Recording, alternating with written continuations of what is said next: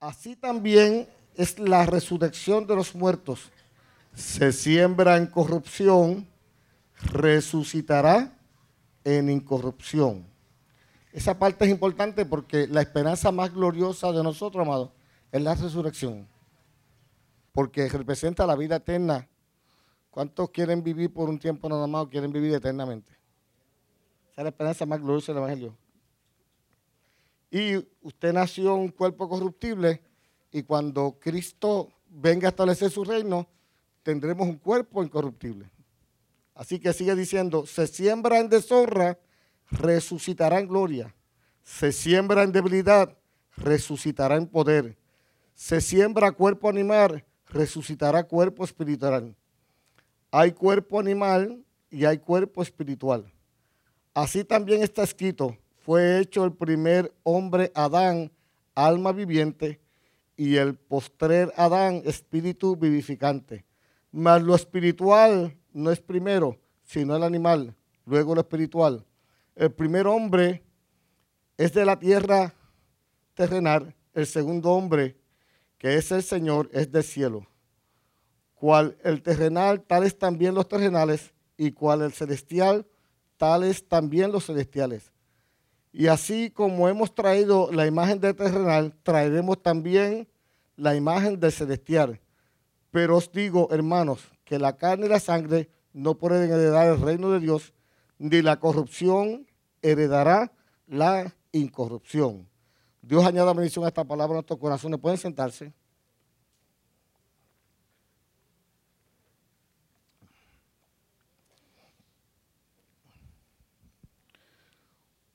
Cuenta una anécdota. Un árabe que viajaba por el desierto, usted sabe que en el desierto, por el día hace calor y por la noche frío. Cuando llegó la noche, este árabe montó su carpa, montó su tienda para protegerse del frío. Y mientras dormía, de momento empezó a sentirse incómodo y cuando abrió los ojos y miró, vio que el camello había metido una pata dentro de la tienda. Le dice al camello, ¿pero qué has hecho? Estás causándome incomodidad. Y dice, déjame solo una pata. Él dijo, está bien, y siguió durmiendo. Siguió avanzando la noche, y como a la hora cuando despertó, se sentía mucho más incómodo. Y cuando miró bien, el camello había puesto otra pata dentro de la tienda. Él le dice, pero ¿qué estás haciendo, camello? Estás invadiendo, estás causándome incomodidad. Me dice, yo te cargo. Déjame por lo menos tener calor en las patas.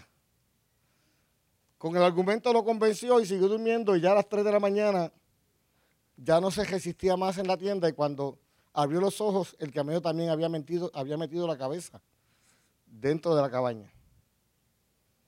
Él molesto le dijo, pero ¿qué has hecho? Estás invadiendo mi, mi tienda. Y el camello le dijo, pues salte de ella y déjame a mí. Yo no sé si usted está consciente que usted y yo nacimos en una condición de hombre. Lo que Pablo está diciendo en Corintios es, naciste, nacimos en un cuerpo corruptible, heredamos una naturaleza caída. Pablo lo pone más difícil, el bien que quiero no hago y el mal que no quiero es el que hago. De alguna manera, lo que ha ocurrido a través de la eternidad es que te han ido invadiendo. Y Pablo lo que está planteando aquí, que mientras Adán está luchando para gobernar tu vida, Cristo está luchando para que sea Él el que reine en tu vida. Por lo tanto, Adán y Cristo están luchando dentro de mí. Es lo que Pablo está diciendo en palabras sencillas. Fue hecho el primer hombre Adán, alma viviente, y el postre Adán, espíritu vivificante cuando las personas analizan lo que la palabra enseña. La palabra enseña que tenemos una batalla contra la carne. Yo quiero puntualizar que la Biblia define cuatro cosas que usted debe tener claro. La Biblia habla del alma, habla del cuerpo, habla del espíritu y habla de la carne. Obviamente el cuerpo es el templo del Espíritu Santo. Su problema no es con este, porque este es tu templo. Lo otro que la Biblia habla es el alma. ¿Cómo yo sé cuál es el alma en mí? Pues tu voluntad, tus sentimientos, tus pensamientos, es el ser. Es lo que últimamente Dios hizo a su imagen. Y creó Dios al hombre a su imagen y lo hizo alma. Y tiene entonces un espíritu que es el soplo de Dios en ti. Cuando Adán peca, se revela contra Dios, viene a vivir una cuarta naturaleza en tu vida que se llama carne. Pastor, entonces mi lucha es con la carne o con Satanás.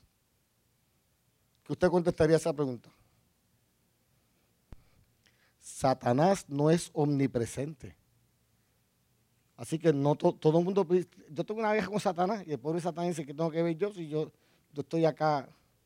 Estoy pisado bajo la planta de pie porque ahora mismo Satanás dice la palabra que Cristo lo tiene pisado. Usted no está peleando con Satanás.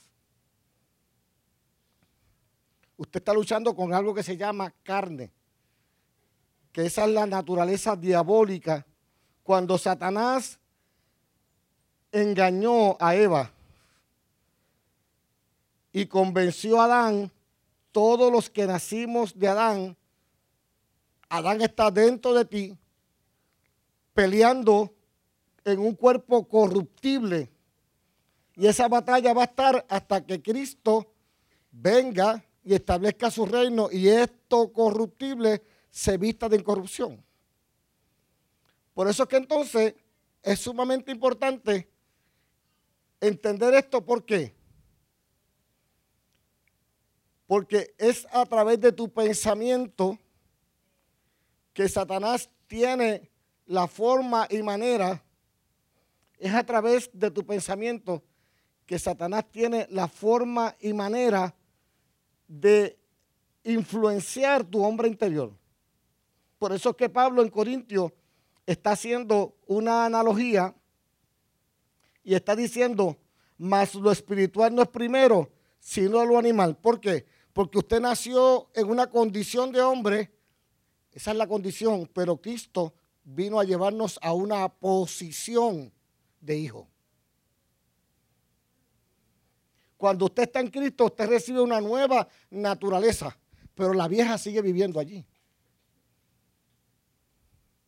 Y Pablo lo explica bien claramente Ahora bien, pastor, entonces, ¿y qué tú me dices del mundo espiritual? Bueno, eso es otro punto, porque una cosa es Satanás, una cosa los demonios y otra cosa son los espíritus inmundos. Y otra cosa es la carne. El diablo es la carne, Satanás es la serpiente, los espíritus inmundos son los que quieren influenciarte, los demonios son los que andan buscando cuerpos para poseerte. Si usted va a ser atacado, por pensamientos contrarios. A veces vienen pensamientos, por eso cuando la Biblia dice las potestades de los aires, ¿qué es lo que está en el aire? Los pensamientos. Pues las potestades de los aires vienen y te lanzan pensamientos que te desvían de tu propósito.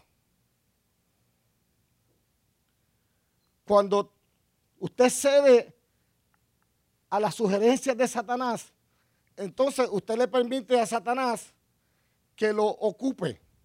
¿Se acuerda del endemoniado de Gadara? El endemoniado de Gadara es, interesante porque la Biblia dice que cuando Jesús lo salvó, lo libertó, le dijo al endemoniado, oye, el endemoniado se montó con él en la barca, me imagino, países de cruzada evangelística. Porque cuando uno se convierte a Cristo, al principio esto es de fiesta. Y Jesús lo mandó a bajar de la barca. Papá, ¿dónde tú vas? Voy contigo de cruzada. dice, no, papá, vete cuéntale a los tuyos. Así que el Gadareno tenía familia. Y cuando un ser humano, un papá, una mamá, un esposo y una esposa termina atado con cadenas, desnudo en el cementerio, es porque abrió puertas en su vida para que los demonios lo poseyeran.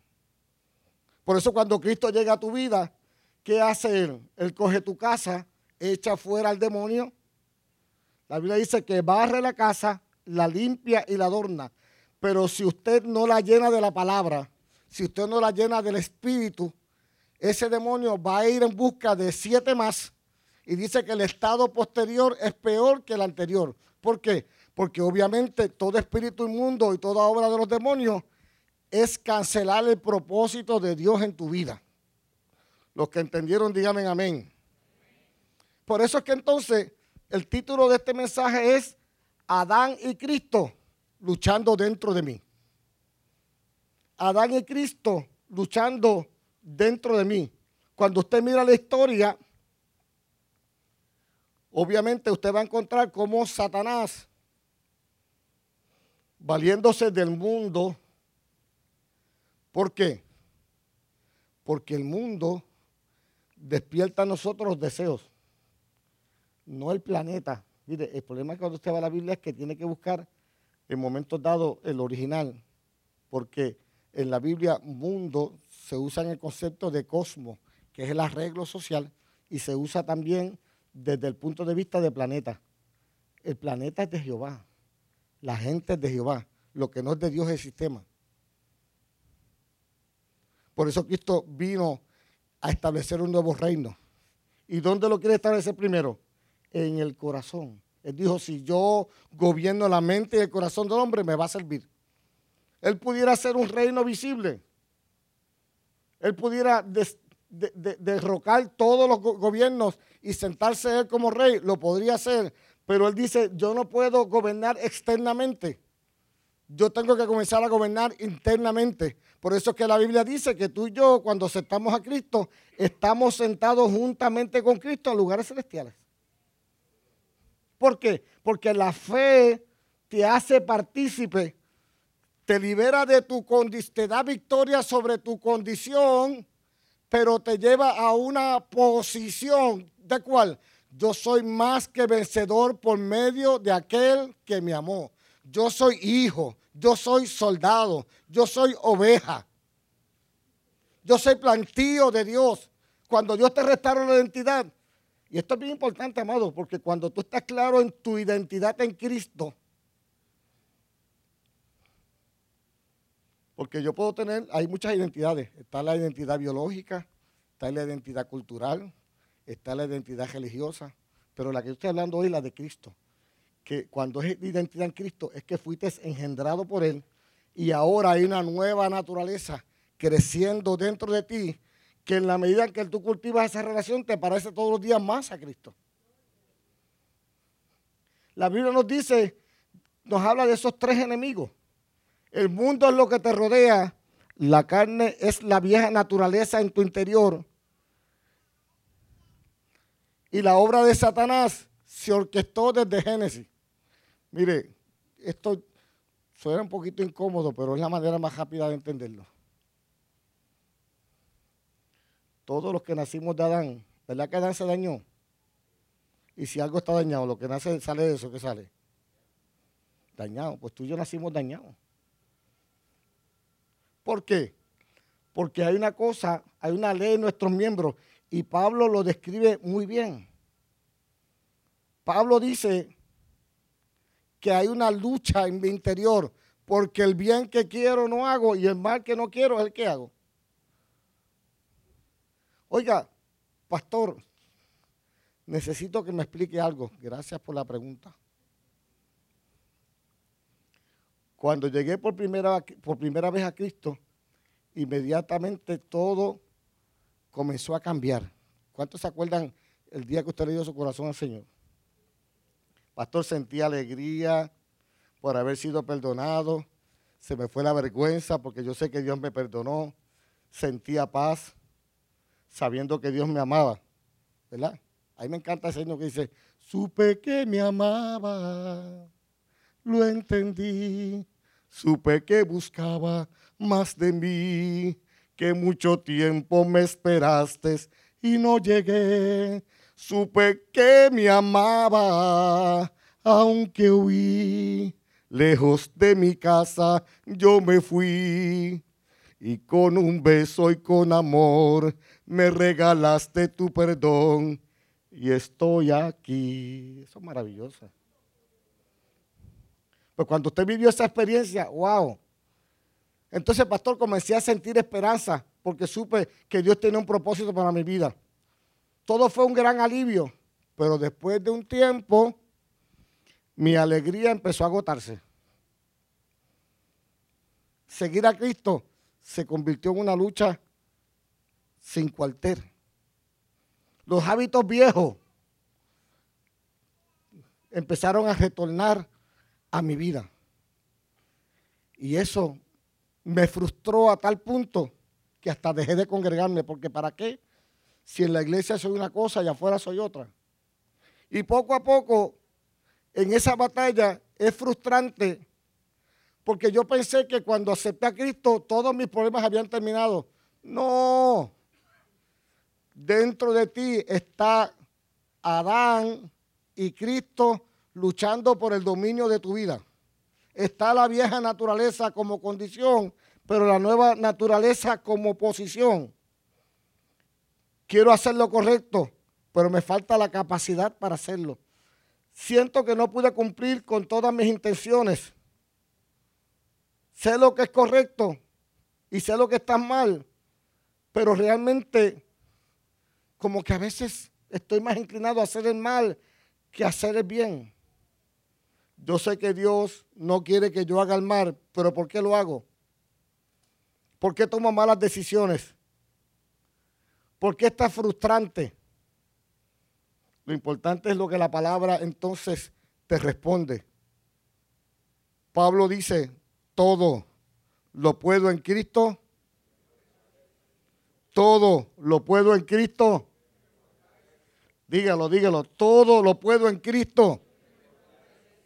Por eso es que entonces él llega a la conclusión que cuando el Señor empieza a gobernar nuestra mente, nuestro corazón, nuestras emociones, nuestras relaciones, nuestras finanzas, sabe que Dios no solamente quiere salvarte, hay mucha gente que experimentó la salvación, pero el proceso de transformación es otra cosa.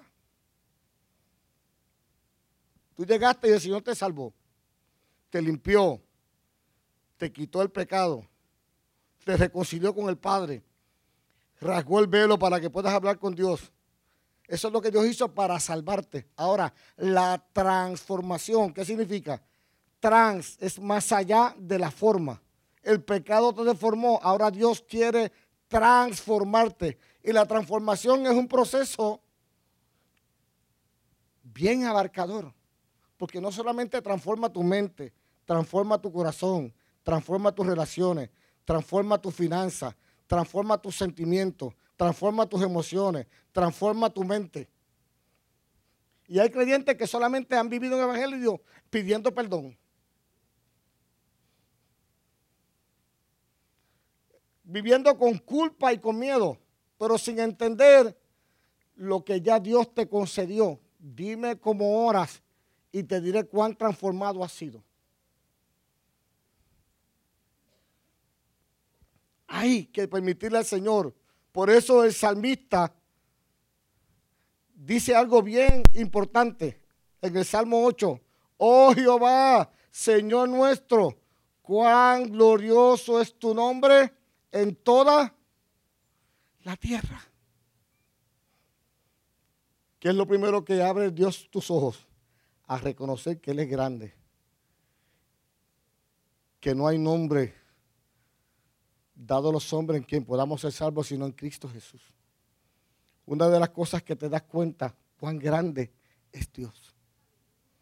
Por eso me encanta ese himno, cuando tú lo entiendes bien. Mi corazón se llena de emoción. Cuán grande es cuán grande es Mi corazón entona la canción. Cuán grande es ser, cuán grande es ser. El salmista dice, cuán glorioso es tu nombre en toda la tierra. Has puesto tu gloria sobre los cielos. Y de la boca de los niños y de los que maman, fundaste la fortaleza a causa de tus enemigos para hacer callar al enemigo y al vengativo. El salmista está diciendo, Señor, tú te vas a encargar de darme victoria sobre el enemigo.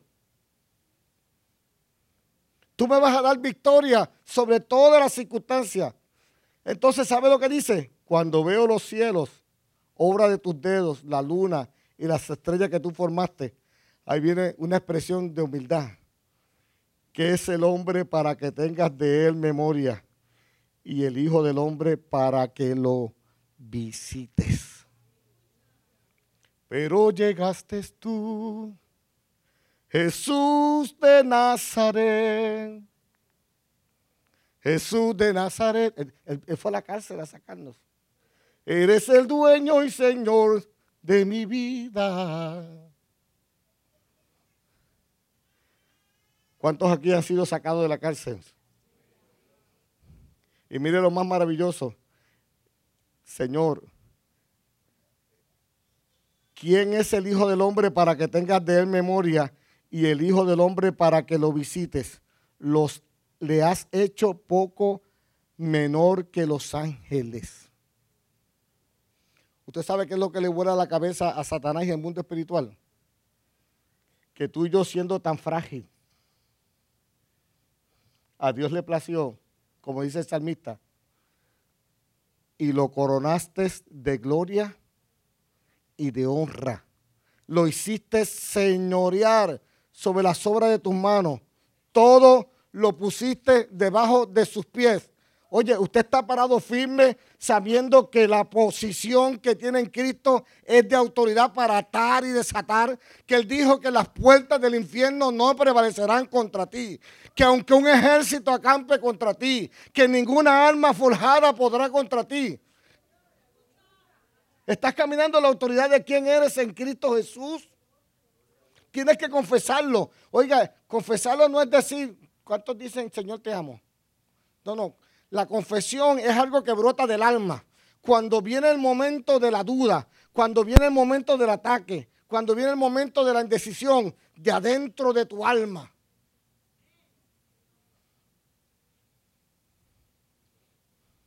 Y vas a decir como Pablo, no me avergüenzo de este evangelio porque es poder y potencia de Dios.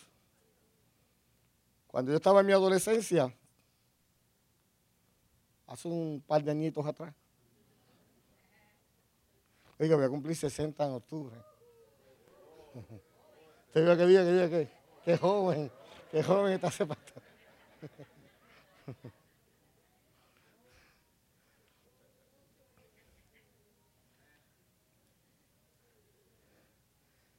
Ahora todo el mundo lo primero que dice yo soy creyente, como una carta de presentación. Antes de decir que era creyente era objeto de burla. Pero yo, yo cantaba como, mire, yo me sentía tan orgulloso del Evangelio. No me avergüenzo de este Evangelio. Que me critiquen, que me persigan, que digan de mí lo que quieran. Dígame loco, fanático, bobo, porque mi copa rebosa y soportaré todo eso y hasta en mi cuerpo tortura, pero no soportaré que me quiten decir. Pero no soportaré que me quiten decir, aleluya.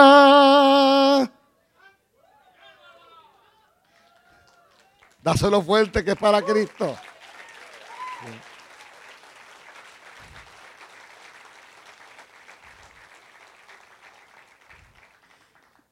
Y una vez trataron de ridiculizarme cuando llegué a la escuela superior.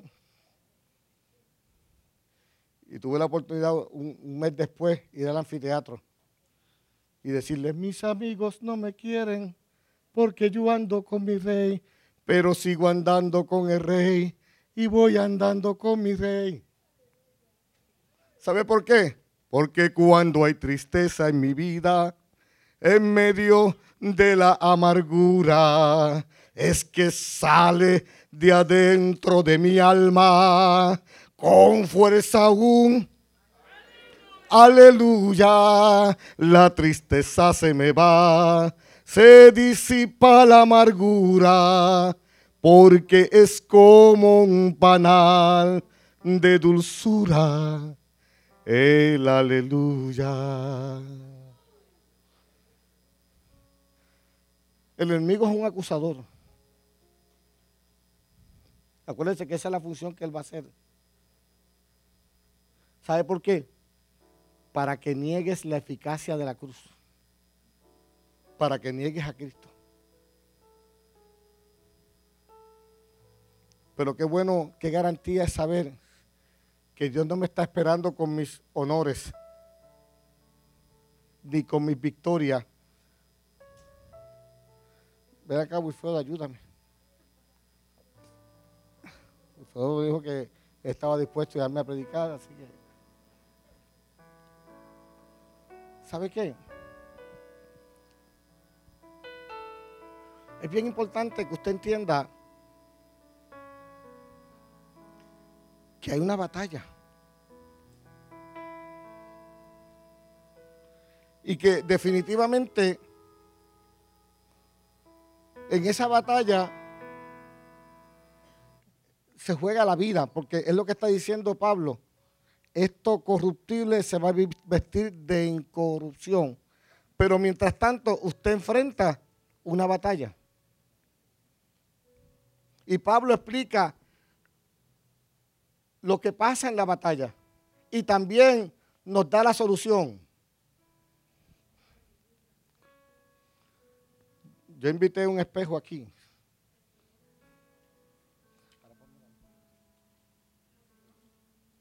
¿Sabe qué? Ese señor que está ahí se parece a mí. Él viene, él viene al culto. Él viene al culto conmigo. Eh, eh, él, me persigue, Él canta conmigo, Él levanta las manos conmigo, Él adora a Dios conmigo. Pero ese mismo individuo que está ahí, cuando sale por la puerta, con las mismas manos que alaba a Dios, a veces quiere hacer el mal. Con la misma boca que bendice a Dios, a veces lo maldice con sus acciones. Ese Señor que está ahí, que se acuesta conmigo y se levanta conmigo que usa la misma ropa que yo, que lo veo puesto con las corbatas mías. Pablo está diciendo, ese, ese que está ahí me causa muchos problemas. Pero lo importante no es eso. Lo importante es lo que Cristo hizo. Yo no quiero ser impaciente, pero Él me hace impaciente. Yo no quiero decirle cosas malas a mis hijos, pero cuando me enojo lo hago y después digo, ¿por qué lo hice? Yo quiero cuidar mejor mi salud, pero Él no me deja. ¿Qué hace? Me persigue. Me persigue. Yo quiero, yo quiero alejarme de Él. Pero Él me persigue. No puedo escapar de Él. Pero entonces, ¿cuál es la solución? Pastor, si Él me persigue, ¿cuál es la solución? Ven acá, Ezequiel.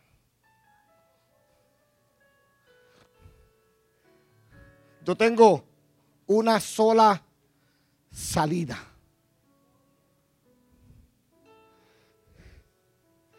Y es que el segundo Adán, que es Cristo, entra a mi panorama. Y con su sacrificio en la cruz, ahora yo no me veo a mí, lo veo a Él. Y digo, con Cristo estoy juntamente crucificado. Ya no vivo. Antes yo lo veía oscuramente, pero ahora lo veo cara a cara ¿Sabe por qué? Porque Él me cubre con su amor. ¿Quién nos separará del amor de Cristo? Hambre, angustia, persecución, espada, peligro. Ante todas estas cosas somos más que vencedores. Porque yo no estoy, mire, mire. Yo no estoy tratando de, de ganar la batalla. Ese es el problema de usted. Que usted está tratando de ganar la batalla. No, no, no, no, no. Lo que la palabra dice es que ya Cristo ganó. Yo no tengo nada que ganar. Yo lo que voy a desde su victoria, voy a caminar bajo la sombra. Y Él me guarda de día. Él ordena mis pasos.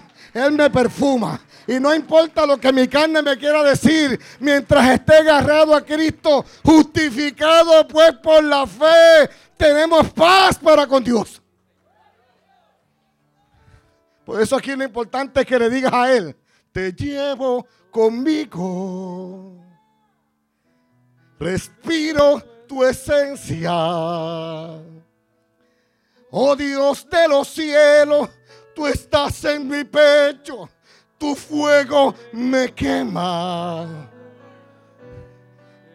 Y mientras tenga los ojos puestos en Él, el autor y consumador de la fe, ninguna condenación hay para los que están en Cristo Jesús. Póngase en pie conmigo y denle un aplauso al Rey de Reyes y Señor de Señores.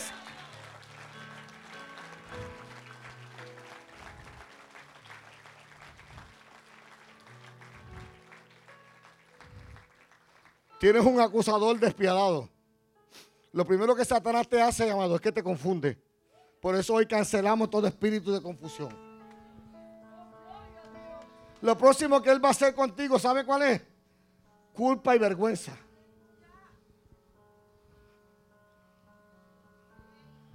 Qué importante.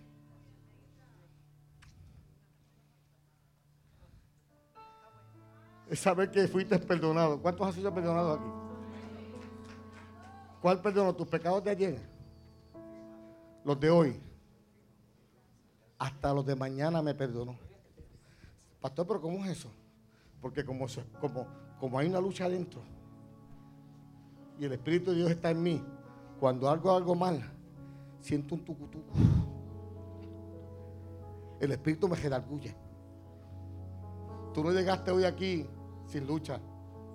Tuviste una batalla si voy o no voy al culto. Hay que lavar el cajo, hay que traer el patio.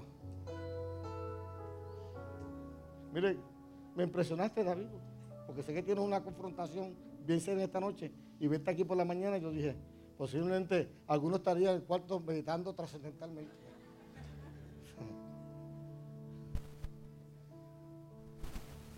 Pero qué hermoso cuando tú escoges en mi lugar.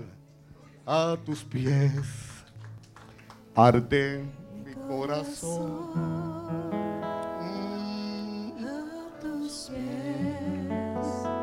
entrego lo que soy. Ese lugar Es donde me siento seguro. de mi seguridad, Es allí donde nadie me puede señalar. donde nadie Me puede señalar. Pues ¿sabe por qué? Me perdonaste,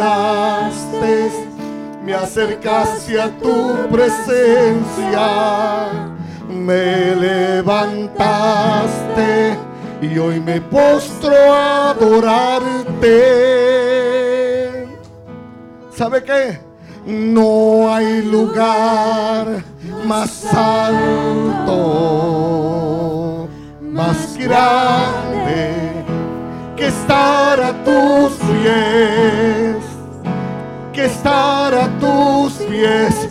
No hay lugar más alto, más grande que estar a tus pies, que estar a tus pies.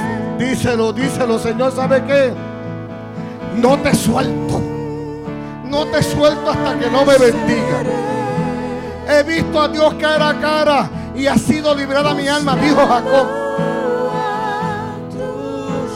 Sí, Señor. Y aquí permaneceré. ¿Cómo? A los pies de Cristo. Aleluya. Sí. Y aquí